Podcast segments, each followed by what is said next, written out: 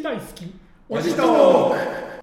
今日はちょっとライトなネタちょっとを、こう、えー砕けたっていうかそうでねすね。いつもよりもこうなんかこさらにラフトークな感じでは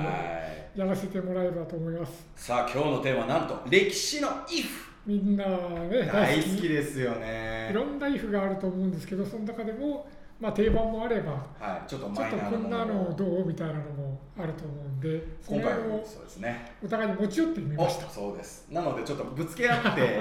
あのいろいろ行きましょうか。くっちゃべろうかなと思っております、ええ。ちょっと皆さんも一緒にね考えてほしいですね。じゃあ先行鈴木先生からええ。お願いします、一本目。あのあんまりあの歴史堂で、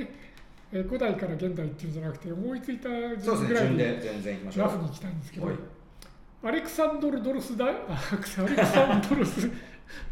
アレクサンドロ ス大王、はい。まあいわゆるアレクサンダー大王ですね、はいはいはい。が、えーインドで、えー引き返さなければ。おっとちょっとまたそこ来ますか、まあ、あのアレクサンダー大王がペルシャを経由してはいはい最後はインドまで行ってインドのあの皇族とね戦ったとはいう記録が残っててそれがどうも最後の、えー戦いに近い、うんでそこであの大王自身はもうさらに進む気満々だったんだけどさすがに部下たちがもう何年も何年も戦ってもう故郷はもうすっごい遠くになっちゃって。里心もついちゃうし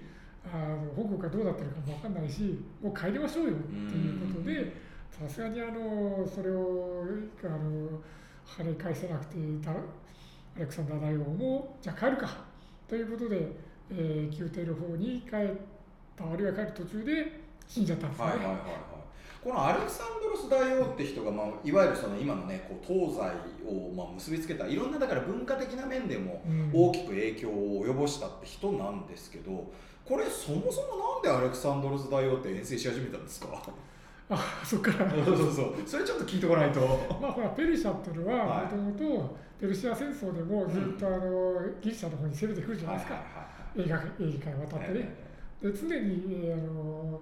ギリシャ世界ヘレヘレスヘレニズム世界の、まあ脅威な大国なわけですよね。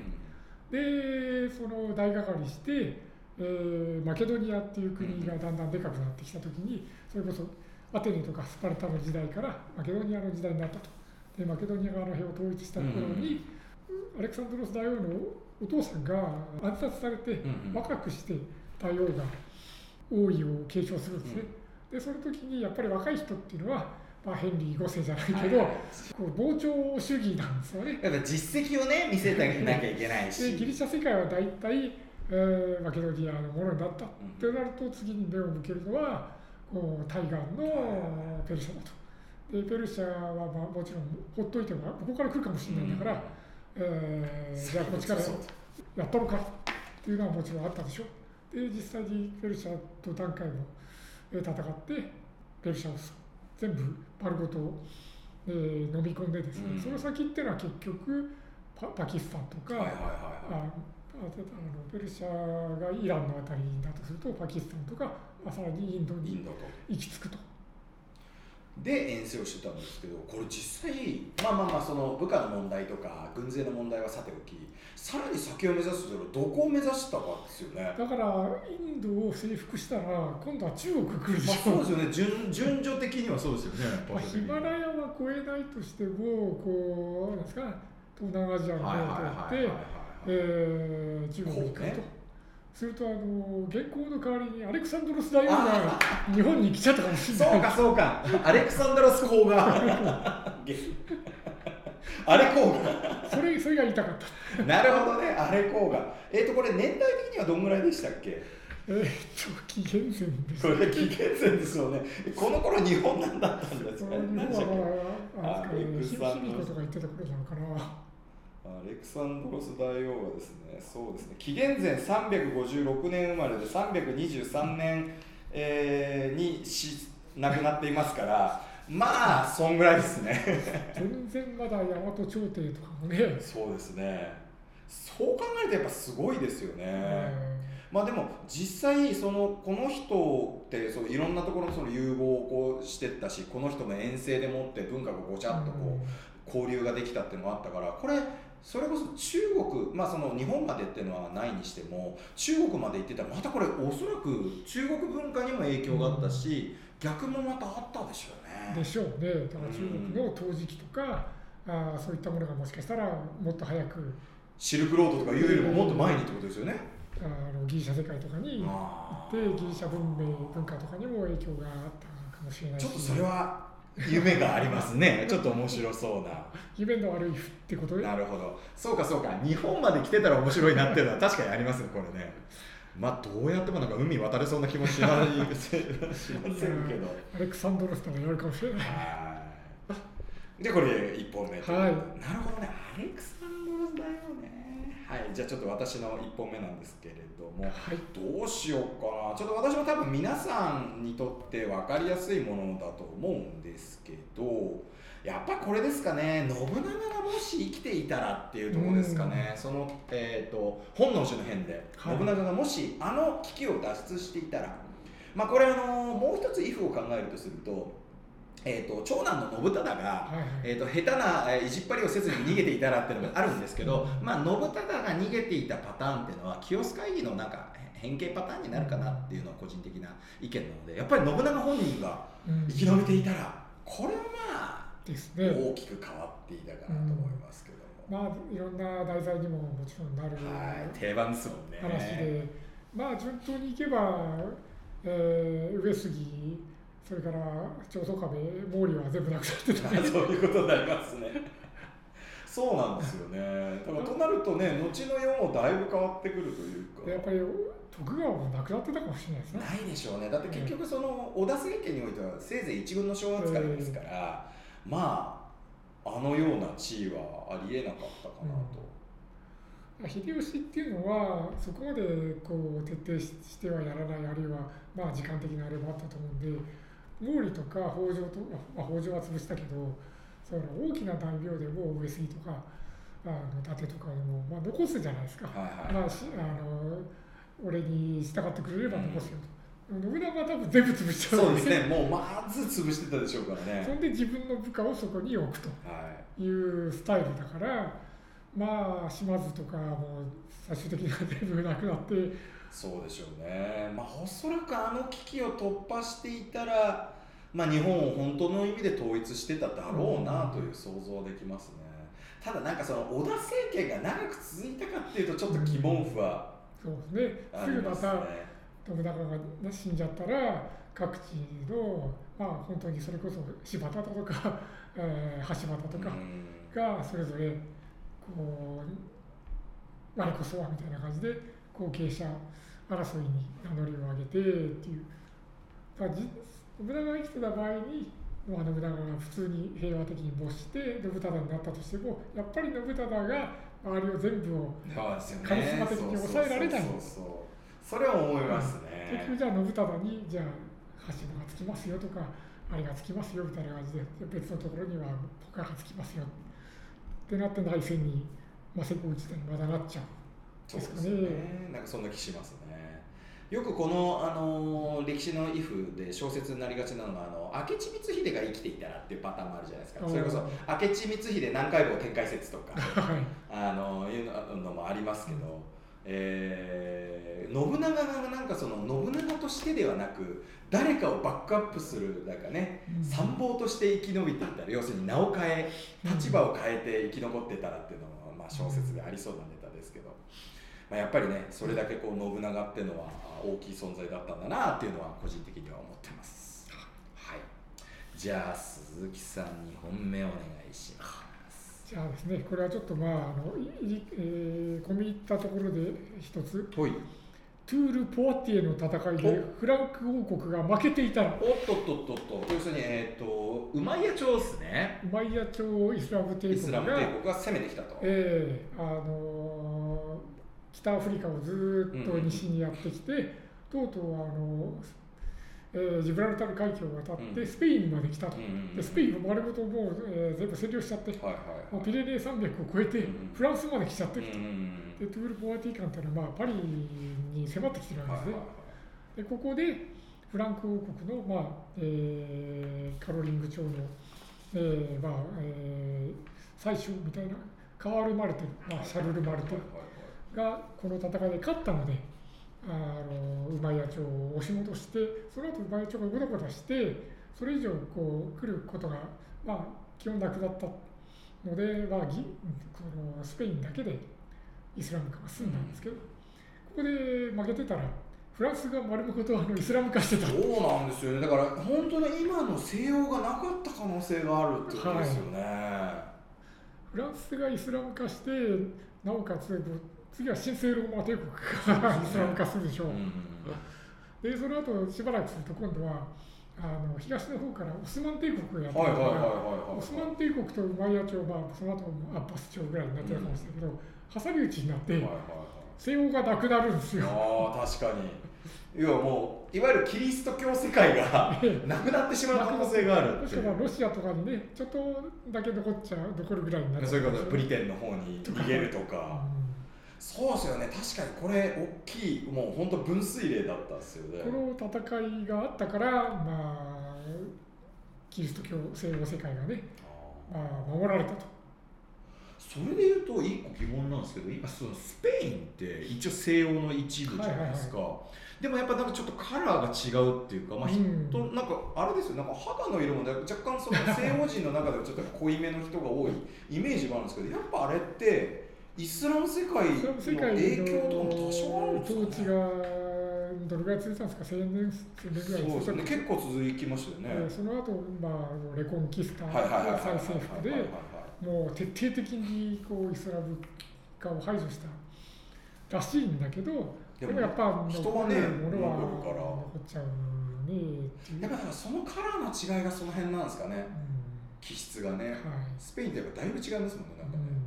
フランス人とかドイツ人とかと同じかって言ったらだいぶ違うイメージもあるから、やっぱそういう意味では。確かにこのカール・マルテルの、まあ、カール・マルテルはねあの子供とかがあのおあの、はい。王位についたりとか。うん。あれピピン3世のおお父さんっていいんだっけ？ピン三世の息子ですかね。あそうか。ええピピン3世が要するに、えっと、カール・マルテルの息子。はいはい。ですよね。なので、えー、とそういうこう後の歴史がなかったわけですもんねだからもしスペインみたいに再征服運動が起こったとしてもだいぶこう時間がかかってそうですよねだいぶこうヨーロッパがヨーロッパ今のヨーロッパ風になるには、まあ、無理だったかもしれないっていう。うんだからもっとそのいわゆるイスラム的なものっていうのが色濃く残ったかもしれないですね。まさにイスラムが世界宗教のメインになってたかもしれないですね。というところでこれも確かにねあの時代としては、えっと700何年とかですよね。はい、だいぶ時代が新しくなってきましたがじゃあ私もあのちょっと古めのやつヨーロッパを一本行きたいんですけどほい。もしハンニバルがローマに勝ってたらっていう第二次プロイ戦争なんですけど、これね、はい、はい、これは要するにあのハンニバルの軍勢が果たしてその、まあ、侵入を完全に果たしてですね、ええーローマに勝って、ええーたらどうなってたかってことなんですけど、まあこれはまあ正直そんなにじゃあ勝ったとーてえそのこう派遣が長続きしたかっていうと、うん。まあ、疑問ではあるんですけど。ーこれは夢のないことを言っちゃうとあれなんだけどやっぱ変わんなかったんでしょうね。そうだと思いますね。やっぱりなんだろうこうよく言いますけど戦術上の勝利で戦略上の失敗をひっくり返すことができないってよく言うじゃないですか、あれと同じでやっぱりこの人って一軍の将としてものすごいこう、ゆクソ優秀だったけれども、じゃあ政治家として果たしてどうだかっていうとかなりちょっと微妙じゃないですか。うん。っていう点で考えてもまあでもあのハンニバルの像がローマに立ってたところは一番そうかなと思いますけどね。あのカルタゴの人口とローマのあローマっていうかね、まあ、イタリアのローマですけど、ローマの人口っていうのは全然違うんですよね。そうなんですよねだからもうローマの方がもう 5, 5倍6倍あるんで、そこで一旦勝ったとしても絶対その自力に勝るローマが巻き返すのは目に見えてる。そうなんですよね。だやっぱりこうちょっとした戦術でね、えーなんだろう大勝利を収めてその大逆転っていうのはなかなか歴史上でも起こりえない国とか民族の自力っていうのは変えられようがないっていうところではありますよね。一時的に高級戦をした時にすごいカルタゴ有利な条約を結んでローマが一時的にこう人数に甘んじるってことはああったかもしれないけど、はい多分10年20年ですぐ逆転するでしょう。そうでしょうね。でそれこそハンニバル本人の寿命っていうのもあるし、まあねなかなかこれもあの大きい人ではあるしあの特にこの包囲殲滅ってやつは、館内の戦いね、はい、寛大な戦い。このハンニバル・バルカの、えー。まあ代表戦術なわけですけどもこれはもういまだに、えー、と戦術の教科書に載るようなあものだそうで、うん。まあ、そういう意味ではやっぱり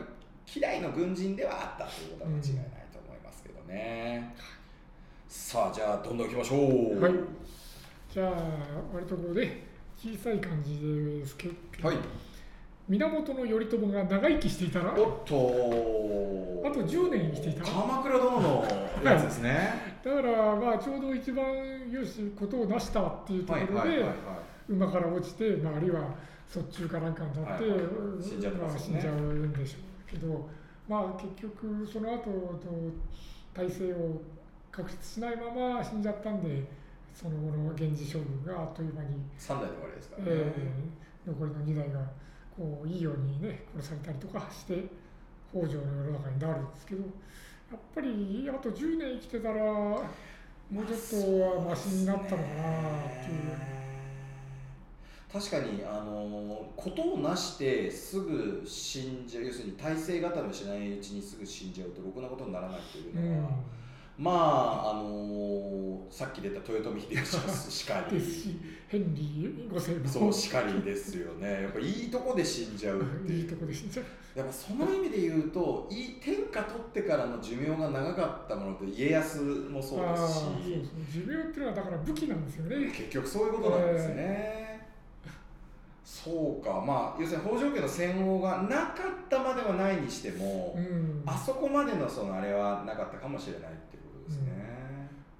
まあ上級の乱はなかったでしょうね。あ条件がなかったかも確かに確かに。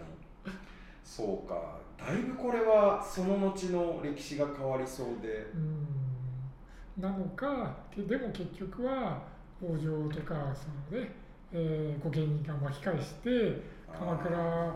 将軍をまあ本当に明治もう名だけのものにしちゃって。うん。えーまあ、存続はするかもしれない、まあ、代々続けるかもしれないけどあの実権は王女が握ってんだよっていうふうになっていくのか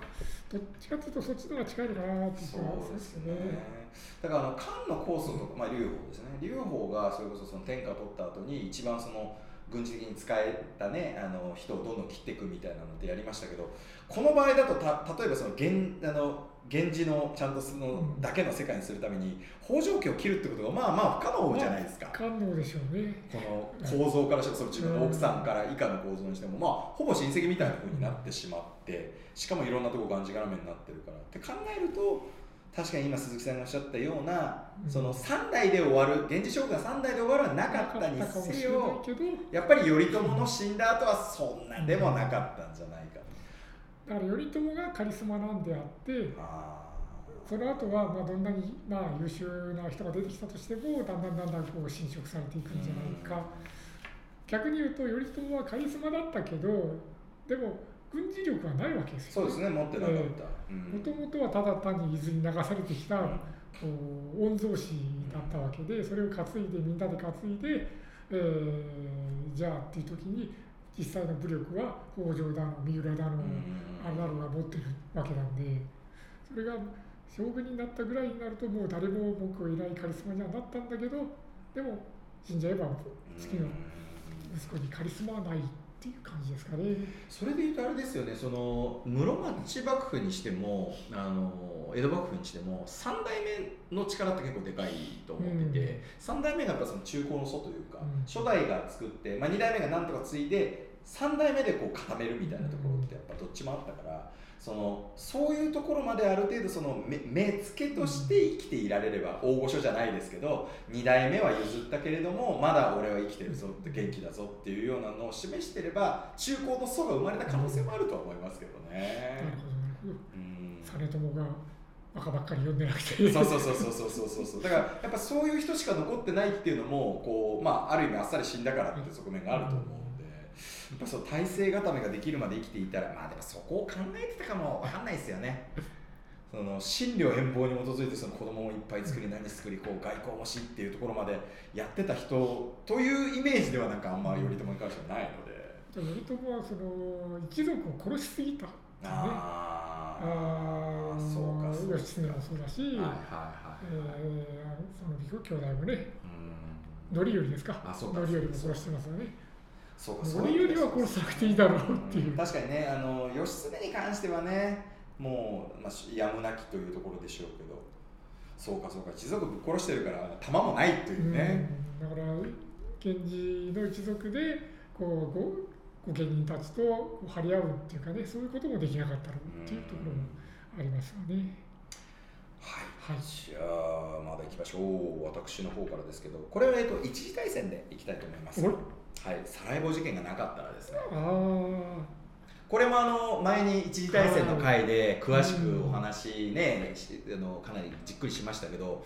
まさにこのサラエボ事件の銃撃なんて撃たれに行ってるようなもんだっていう話を聞いたじゃないですか。要するに2回目回ってるとか、はいはいはい。これは要するにまあこの時点でここまで大事が起きてなかったとして、うん。まあ、その暗殺が成功したしなかった、まあ、ももともと銃撃がなかった、まあ、いろんな方法があると思うんですけどここであの皇太子が死ぬことがなかったとしてもやっぱり一次大戦起きてたんですかあね。あだからそのサラエボ事件の後の一次大戦が起こるまでっていうのは本当にあの伝言ゲーム失敗みたいな感じですよねね。要するにそれぞれのその同盟関係とか協商関係があって、要はその総動員かけます、おじゃあうちも準備しなきゃ、おじゃあ戦争したるわとか、で自動的に参戦しますわ、あのこのなんかこう、下手くそなドミノみたいな。そういうのはなかったでしょうけどじゃあそのサラエボバイオスヤルはボスニア・ヘルツェゴビナをオーストリア・ハンガリーが併合したと。うんそれに不満を持ってるのはセルビアだと。でセルビアのあの親親分はロシアだとはいうところなんですけどじゃあロシアから仕掛けるかっていうとそれは多分ない。あでオーストリアもそ自分から仕掛けるってことはない。ーうんでドイツがロシアとじゃあやるのかっていうと今のところ理由はない。じゃあフランスにはこの間勝ったフ戦争で勝ってえフランスとしてはまあリターンマッチをいつかはと思ってるけどそれは今ではないっていう感じでしょうからそうかそうか。もうちょっとグズグズするんでしょうね。要するに火種は残ってるけど、うんこの時点で開戦する言われはないよねっていう。だからオーストリアがもっと調子に乗って今度はセルビアもあの併合したのかみたいな風になっていくとロシアがさすがに怒ってあのオーストリアに先制するぞみたいなことを言い始めるかもしれない。そうすると今度はドイツが例のあの、はいはいシュリーフェンプランでもって、自動的になですね。ドイツの戦争を起こす機会が動けばピタゴラスイッチが。入っちゃうかもしれない。そうかそうか。そう考えると結構これサラエボ事件がなかったらは後のように影響した可能性がありますね。そのずれ込むって意味でも、はいはい。そうかじゃあ意外に思ってるよりは影響ありそうですね。あるのかあるいは全くないにしても、えーどっかでは何か別の事件かなんかあればまあやっぱテロがね別の形で。るんじゃないか。だってああいうところでそのテロを起こそうって発想した人がいるってあの状況だと他にも絶対いたと思うんですよね、ええ形は。まあどういう形かは別ですけど、まあとはいえ純粋純然たるそのイフとしてサラエボ事件を起こさないとするとしばらくグズグズしたろうなというのはうん。ぽい感じですよね。ね、5年10年ぐずぐずしてるうちに何か変わったのか変わらずにあ別の形で起こっ戦争が起こったのかそれが世界大戦にまでなったかどうか。そうかそうか。地域戦争の終わる可能性も十分ありますもんね。バルカン戦争みたいにねまたはいそこにフランスが介入してドイツが介入してでもフランスとドイツ同士ではやらないとはい。か、そうか。そうなるとあれですもんね。そのドイツがケチョンケチョンになることがなければ二次大戦へのプロローグっていうのもちょっと一回そこで切れるわけですもんね。そうですよねあじゃあ思い二次大戦もないかもしれない。そうだ思いのほかこれちょっとじゃあでっかいあれなのかな？今これね、その一次大戦が起きないパターンってなんだろうって考えた時にじゃあ単純にサラエボ事件なかったらどうなんだろうと思ったんですけど自分が思ってるよりえあの大きい多分ネタになりそうな感じですね これはね。ねはい。いやこれはちょっとなんか掘り下げても面白いかもしれないですね、あの一次大戦の回でもありましたけどあそこのねヨーロッパのまさにこう入り組んだ事情って、はい、本当に今見直してもようわからんですもんね。なぜそうなるのっていう感じなんですよ。絡み取ったあやとりみたいな状態。しかもあのお互いにはやりたくないのに そうやっちゃうってやりたくないんだろうっていうのにやってるっていう。やっぱその機械仕掛けのシュリンフェンプランの怖さですよね、さあじゃあ次ネタまだいきましょう。じゃあちょっとそれに関連しておいきますか。ありがとう。ございますえーヒトラーが美大に合お格していたら。面白いですね。ヒトラーがオーストリアに出てきて、オーストリアのウィーン、ウィーンか、ウィーンウィーンに出てきて、美大を受験して何回も落ちるんですよね。そうで。すね。だけど、合格してたらどうでしょう。あ確かに。だからただの美学美大生になっちゃうんですよね。それも成功するかどうかはまあ知らないですけど、はい。少なくともヒトラーがあの起こしたナチスのこう流星とかはまあないですよね。ナチスってのは本当にもう7人ぐらいのだからこうただの政治あのおじおじさん政治クラブみたいな感じだったわけでしょ。そこにヒトラーがやってきて、急になんか、おお、やるぞ、おいみたいなふうになって、あれよ、あれよという間にね、どんどん先鋭化していったわけで。そうどうですかね？そのあの絵の才能があったと仮定して要するに、まあ、美大に受かって要するに美大生になってしかもある程度、まあ、画家として成功するしないは別だけどそれなりにこう認められるような実力がついたとするとあのでも資質って変わんないわけですよ 日本あの人間としての。ってことは美術界をぶっ壊してた可能性はあるかなと思いますよね。美術界をぶっ壊す。ぶっ壊すそうそうそうそうなんとかをぶっ壊すとか言ってた可能性はあるかなと。巨匠とかこう、そうそうそう。ぶん殴って巨匠とかをめちゃくちゃ非難してそうそうるとかね、そうそうそう太宰みたいなもんから。まあもう一つ言えるのはあの時ヒトラーが生まれなかったとてあの状況のそのドイツの苦境っていうのは変わらないわけですよね。いずれ何かの形で爆発暴発してた可能性は十分あるかなと思っていて、やっぱそのベルサイユ体制の打破じゃないですけどそれを考えたやつは言ってしかりかなと思いますけどね。そこにやっぱりそのヒトラーというカリスマがまあ必要だったのはこう導火線としてね、こう起爆装置として。でそれがなかった場合じゃあこの社会民主党とか社会民主政権がぐだぐだぐだぐだ何にもできなくて国民からもう呆れられてでストとかがバンバン起こって内乱ばかりのことが起きてね共産党とかあるいはこの右派のこう退役軍人会とかねそういうのが街で乱闘を繰り広げるわけですよ。殴り合うところじゃなくて今度はね小銃撃ったりしちゃいますからねそういうのをぐだぐだぐだぐだずずっと続くのかうんとすると二次大戦は起きないってことになりますよねとなるとでも日本が起こすってこともないでしょう地方はほらドイツがフランスに勝って南部仏印とかによしって進駐してそこからどんどんどんどんアメリカと関係が悪くなっていった、ヒトラーのバスに乗り遅れるのですからね、え。まあ、直接的にはその中国の権益に手を要するにアメリカイギリスの中国権益にまあその被害が、まあ、要は手を出すっていうところでアメリカやら何やらの反発っていうのも大きかったわけですけどまあ少なくともそのあの時点で戦争に至るような原因がだいぶなくなりますよね。まあそうですね。日本のことはもうそっか。日中戦争は起こっちゃってるから分かんないか、そうですね、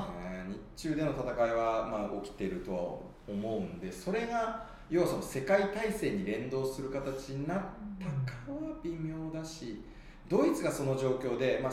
ソ連が史実通りに展開したとすると日ソの対決の方が先鋭化するような気はしますよね。えまあ、もう一つの可能性としてはヒトラーは美大に受かったとてああいう活動に あの目覚めていた可能性もあるかなと思いますね。はい受かろうが受かる前がそうそう受かろうが受かる前がやっぱりなんかどっかの政治クラブにあの政治結社に行って「おいこれやっとるで」っつってでただその場合は、えー、と自分のデザインした何かみたいなのがなんかよく出てきそうな気はしますけどやたらと。わかんないですけどあのナチス党大会のポスターとかはあの相当御自ら お書きになりましたみたいな。まああのえあの影十字とかも一応ヒトラーが考えたんですけど、はいはい。って言われてますよね。って考えると実はそんな変化なかった説も。やたらデザインセンスのあるここう相当が。そうそうそう。爆誕していた可能性が。どっちも言えですね。だからもう本当に要はそのあの後からのドイツの要はナチスの台頭もなない戦争もないっていうパターンも考えられたしいやそんな変わらなかったってパターンも考えられそうではありますね。美大で誰と出会うかによりますねきっとね。確かに。はい。いやなかなか広げていただいて。いやいやとんでもないです。じゃあちょっとその流れで私からもう一本いきたいと思いますけれども、えー、と独ソ回戦がなかったらっていうのはちょっと二次大戦ものでは考えてみたいなと、まあ、逆パターンもありだと思います。要するに独ソ不可侵が結ばれてないっていうパターンもちょっと考えたいんですけど、要はそのナチスドイツ二次大戦開戦後のナチスドイツのソ連に対する扱いっていうのって結構微妙だと思っていて、うん。まあ、独ソ不可侵条約自体もかなりショッキング。な、まあ、よくよく考えてみるとあり得る組み合わせではあるんですけど日本からしてみたらそれこそ欧州情勢が不可解複雑回帰複雑回帰なりっていうまさにそこにつながりますがそのお独ソの不可侵、まあ、要は、えーあいつらが共謀してポーランド分割するとかそういうところも含めたやつですけどこれが継続してたらどうだったかなっていうのは一つあると思うんですけどね。独ソ、まあ、同盟というかね不可侵条約っていうのはこう嫌われ者同士のうんこう仲良しみたいなね手を握りましょうみたいな感じであってお互いは好きではないんですよね。伝統的にそうですもんね。えーだから西洋からあの、まあ、一次大戦で袋叩きにあったドイツと西洋から嫌われとる、えーまあ、社会主義だから当然なんだけどロシアあソ連っていうのが嫌われ者同士でなんかこうどうせ俺たち嫌われてるしあいつらを まあ見返してやりましょうやじゃないんだけどうん。嫌われ者同士のな連携で助け合いましょうやみたいな感じの延長なんそれっていうのはヒトラー前の以前からまああったことで、はいはいはいはい別に変わらんってことですよね。え不可侵条約っていうのは明らかにこうポーランドを、まあ、非秘密議定書でポーランドを分割しましょうやっていうことですわね。うんだから戦争をする気満々の、まあ、その前提条件っうんていうことかな。だからそれがなければ戦争もしてはいないのだかな。どうですか？ねそこら辺やっぱ微妙ですよね。そのヒトラーの考えって、まあ、言ってみれば独ソ不可侵条約ってどっちかというとその西行くための一回このはいはい。後顧の霊をあ憂いを断つっていうところがやっぱ大きいと思うんですけど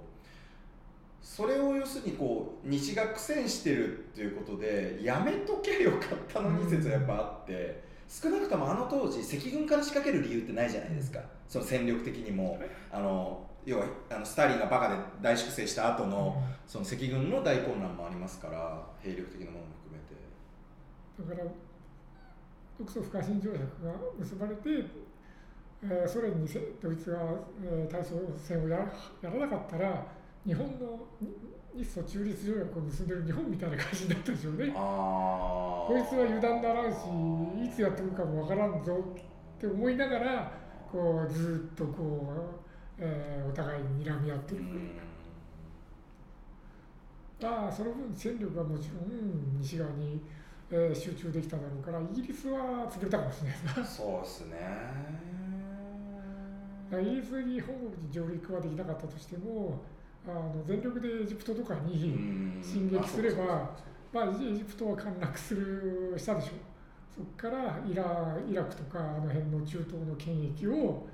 まあ、いわゆるいわゆる地中海作戦とかね、地中海から西の方に進む。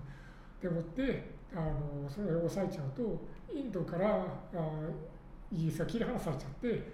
非常にイギリスのこう国力がこう大ダメージを受けるでしょう。そういう状況になるとなんかソ連が日本にちょっかい出してくる可能性も増してた気はしますけどね、うん。まあ、もしその西側がソ連にとってドイツ側が安全だとなれば。うん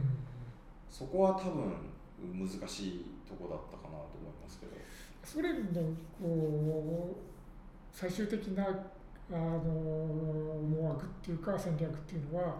戦争して勝つっていうよりは世界に社会主義を広めようってことまあ、当時は特にそうですよね。なわけでうんだからコミンテルンとかはだからその一環として例えば日本なんかはあの非常に工作がしづらい国なんだよね。うんなぜかというと天皇を中心としたこう国体みたいなのが結構がっちり固まっててあんまりこう本当の変わり者とかでもなければ共産主義とかになかなかいかない。共産主義って今みたいな悪いイメージじゃなくて昔は進歩的なそうね。そう世界なんだっていうあれでしたから。そういうまあその意味ではそのこう要は武力で攻め取ってっていうことを考えた可能性もゼロではないですよね、まあ当時は特にねその中国東北部まで日本の勢力圏が伸びていた。だから中国に介入したかもしれないですね。ああそそっちはあり得るか、うん。それこそそうかそうか余力を持ってね。の人民解放軍みたいに日本軍がある程度こうい突如ソ連軍がああるいはちょソ連軍とは絶対言わないなぜかはいはい。T30 に乗ってる中国人違う軍的な言い訳のやつですね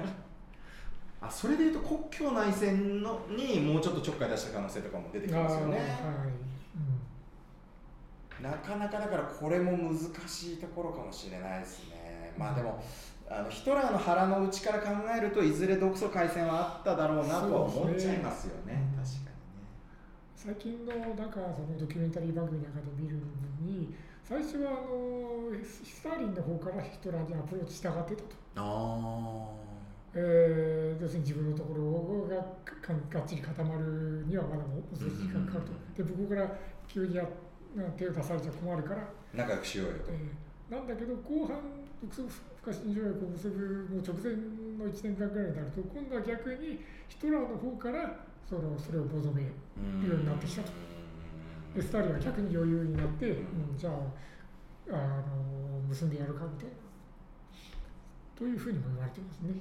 だいぶだからその辺の思惑っていうのももしかしたらこの後もなんだろう歴史の評価っていうか、うんもう変わるかもしれないです変わるかもしれないね。じゃあもう一個言ってみましょう。ええあのちょっとこの流れであれいきますか？じゃあ国境内戦に国民党が勝利してた らこれはこれはどうだろうな。だから中華民国が今の中国大陸の存続国家であの共産党が台湾に逃げ逃げてるかもしれない。あーこうこうね。ああいやでこれってなんかその日中の戦いの行く末にも結構大きい影響を及ぼしますよね。うんでもなんだろうこの例えばですけど俺の中でた if をプラスするとしたら国境内戦に国民党を支援する形で関東軍が乗り込んでいたらっていうのはなんかあるかなと思っていて。そういうのってねあの子供の頃に考えたり考えましたよ。そんな全部をね中国の全部を敵に回さんでも国民党ね、と共産党と戦うとか、あるいは別の軍閥と戦うとか、少なくとも蒋介石は一旦はあの日本のね、えー軍事で学んだりとかそうですよね。してるわけなんで、まあもっと言えば孫文がね日本でかく回れてたりとかもありますからね、中国との関係ってないわけじゃないわけじゃないですか。でむしろその手を結びやすかったわうん。けで、まあ、だからあれですよね、すべてあの張作霖爆発ぐらいからもうすべて狂ってるんで、張作霖よりもね、結びやすかったのかな。そうなんですよね。だからそこはまあ難しいですけど、例えばそのこう国民といわゆるそのえっ、と蒋介石ではないどこかのやっぱ軍閥と組むっていう筋はあったろうし、そうするとまた国境内戦のね状況も変わってったとは思うんですけどね。要は共産党共通の共産主義を共通の敵と早い段階からできていれば今のね今の台湾の中華民国と仲良くしちゃって戦略的には大した意味はないわけですよ。まあ、そこは大きいですけど、そうでもそれはやっぱね、あの国民党、まあ、旧国民党の、えー中華民国が台湾を、まあ、なんとか確保してくれてるから成立してることなので、そうするとね、なんかもうちょっと違うあれはあったかなっていうのはありますけど、その張作霖爆殺事件ももしかするとまあ歴史改変主義じゃないけどあのソ連の情報部のそういや、可能性ゼロじゃないですよね。だから張作霖がだんだん邪魔になってきたんだとかね張作霖が勝手なことをするんであとの持てしたんだとかって言うけどやっぱり張作霖自身はものすごい強烈な反共主義者で、うんそのソ連とかその中国共産党とかに対抗するにはあの決して悪い人物ではなかったとは思うんです。そうですよね。まあ、結局ね爆殺の後あの息子の張学良が要はね、まあ、日本と対決することになって、共産党と結んじゃうそういうことになるわけじゃないですか。で要はその例の、えー、とシーアン事件でしたっけ、えーと要は第一国境合作がねつながっていくわけなんで、そういったところも多分含めて最終的に国境内戦に国民党が勝っていたらどうなったかっていうのはいろんなその日本の行く末にも絡むし中国の行く末にも絡むし。うんでもあの単純にちょっと日本の影響を除いて日本は同じような、えー、と末路をたどったと仮定します。よ、え、と要はその国境内戦で、えー要はまあ国境合作をやって日本を追ん出した後に、えー、と国境内戦で最終的に国民党が勝ったっていう姿だとすると結局でもやっぱ腐敗とかで バラバラになってたか何かひっくり返されることが起きてたかなって気はしますね。なんか当時の国民党政権って思うと。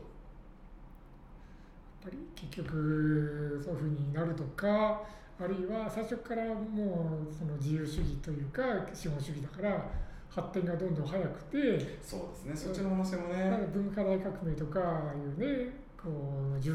全くダメな10年間とかがないわけでしょう。大躍進の反動ね。はいはいはいはいはい。あの5か年計画でえらいことをやってあの農村にまであの鉄の工場あの、ね、あの炉を作らせてあの質の悪い鉄を作るためにあの全部派手山にしちゃったみたいな。しかもゴゴミみたいな鉄しかそうそうそうそうそうそう。ああいうことも起きないわけですもんね、うん。うん。確かにこれはだいぶ変わってたろうしまああれじゃないですかその自由主義陣営っていうものの形も違ってた可能性もありますけどそうですね。うん。単純にソ連と、まあ、中華民国の中国は、まあ、対立するだろうし、うん。今の状況も変わってた可能性もありますね。ただその国境合作っていうこと自体もソ連がやれっていうふうなね指示指令もあったんですよ。ねはい。まあ要はそのねこう日本に対する敵を作らなきゃいけないっていうのはあったですからね。だからその国境合作がなかったなっていうのも亜種としてありますね。えー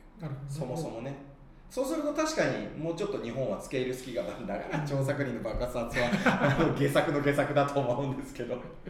そんな下作をやるかなって思うと確かにねコミンテルの陰謀とか可能性を考えちゃいますよね。だから今とねこう時代が違うからそうなんですよねも本当に人の考え方自体が違うんでしょうね。そうそうそうそこですよね、え